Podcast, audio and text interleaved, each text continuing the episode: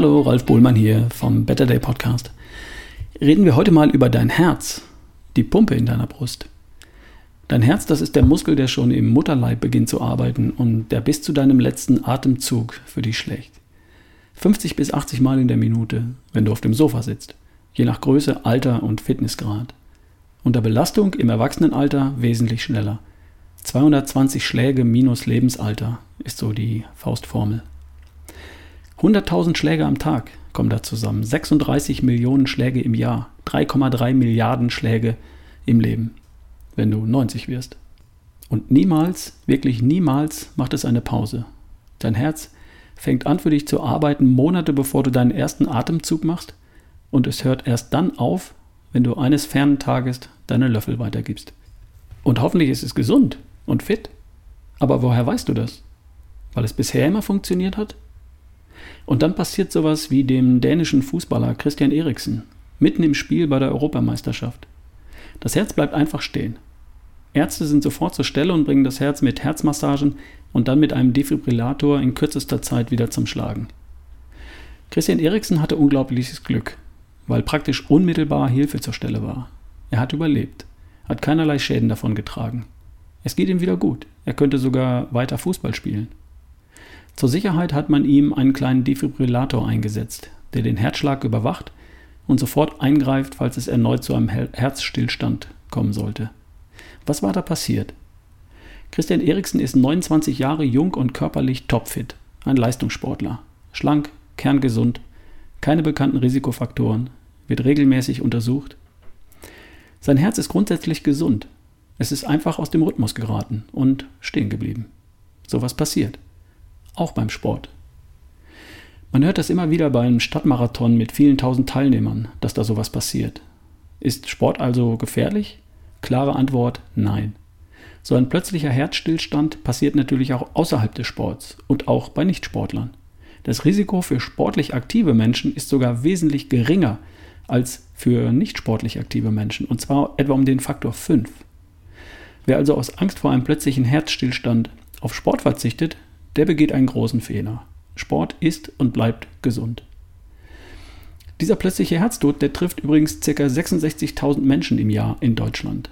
Und Männer trifft es dreimal häufiger als Frauen. Ist also gar nicht so selten. Nur berichtet in der Regel nicht die gesamte Presse darüber. Das tut sie nur dann, wenn es in einem großen Fußballspiel unter den Augen von Millionen Fernsehzuschauern passiert. Was kann man jetzt dagegen tun? Gute Frage. Ich habe diese Frage in den letzten Tagen für mich mal beantwortet.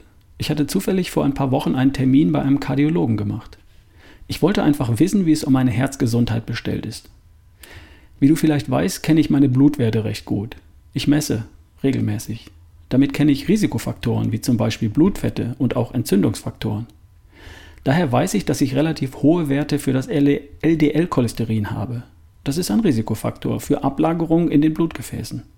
Ich weiß aber auch, dass ich einen sehr guten Wert für Lipoprotein A habe und dass nur die Kombination von hohem LDL und hohem Lipoprotein A ein wirkliches Risiko bedeutet. Und hohes Lipoprotein habe ich definitiv nicht. Ich weiß auch, dass es in meinem Blut keinerlei Hinweise auf entzündete und damit anfällige Blutgefäße gibt. Meinen Blutgefäßen scheint es also gut zu gehen. Aber was mich dennoch interessiert hat, ist die Frage, wie sieht es denn tatsächlich in meinen Blutgefäßen aus? Sind die glatt, elastisch, geschmeidig und frei? Oder verdickt, entzündet, aufgeraut, steif und vielleicht sogar mit Plaque belegt oder gar verstopft? Die Blutwerte geben da nur Hinweise. Ich wollte wirklich reinschauen und es mit eigenen Augen sehen. Quasi. Und ich wollte wissen, wie mein Herz beschaffen ist. Gibt es anatomische Besonderheiten, die zu einer Gefahr werden könnten? Gibt es Schädigungen des Herzens? Veränderungen?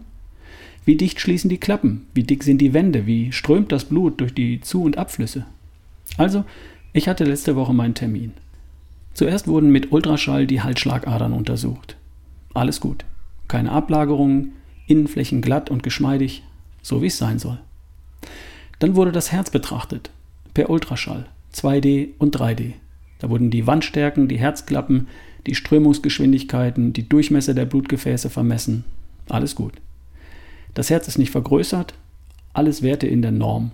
Keine Schäden durch ungesunden Lebensstil und auch keine Schäden durch den Sport, den ich viele Jahre, jahrelang auch als Leistungssport betrieben habe.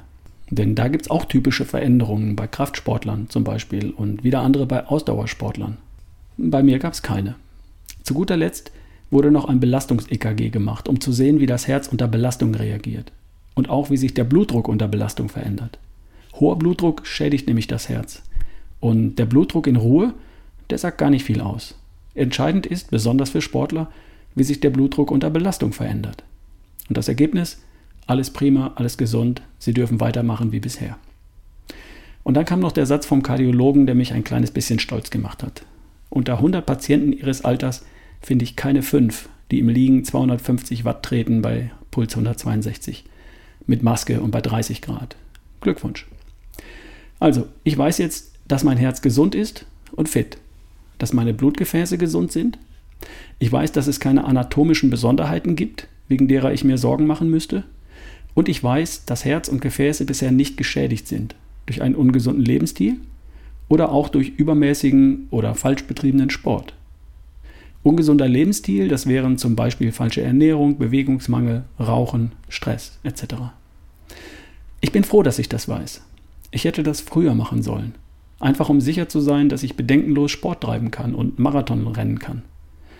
Und mein Tipp an dich lautet, nimm dir mal die Zeit und geh zum Kardiologen.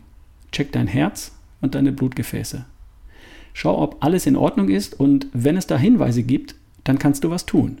Dann kannst du deinen Lebensstil anpassen oder auch deine sportlichen Ambitionen entsprechend anpassen, falls das nötig ist. Auch ein kerngesundes Herz kann einfach stehen bleiben. Siehe Christian Eriksen. Wenn das passiert, ist hoffentlich Hilfe in der Nähe. Aber zumindest kannst du mit einer Untersuchung die allermeisten Probleme frühzeitig entdecken und dann auch abstellen.